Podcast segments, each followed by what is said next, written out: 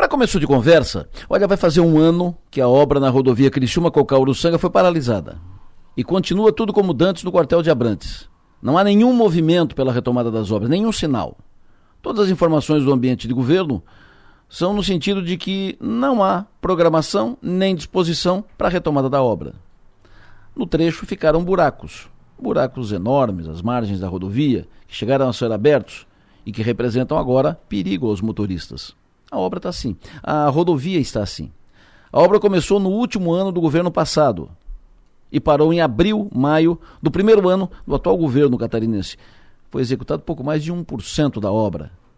Na semana passada, deputados estaduais da região foram ouvidos aqui a respeito do assunto.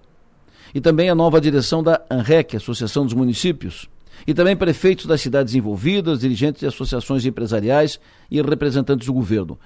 Todos reconhecem a importância da obra, a sua necessidade para resolver um problema de fluxo de veículos, um problema de mobilidade, talvez mais grave da região, mas nada muda em relação à retomada da obra, nenhum movimento feito.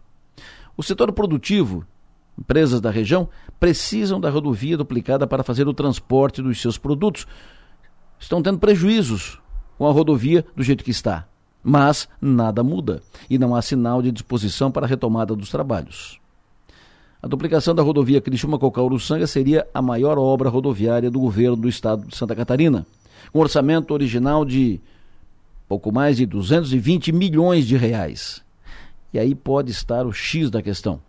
No ano passado fizeram uma guerra por causa da duplicação na SC 445, que vai custar em torno de 45 milhões de reais Fizeram de tudo para parar a obra. Disseram que era dinheiro demais, que Sara e região tinham que calçar as sandálias da humildade. Disseram isso.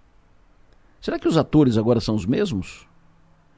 E será que o problema é que o núcleo de poder do Estado não, não, não concebe, não aceita que a região possa receber investimentos de porte? Será que pensam que a região vai ter que se contentar com estradas esburacadas e congestionamentos?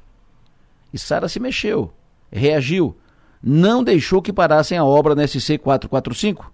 A obra continua pleno e não corre mais risco de paralisação. E a rodovia Criciúma Cocal Uruçanga vai ficar assim? Vão aceitar que fique assim? Que pensem nisso. E vamos em frente.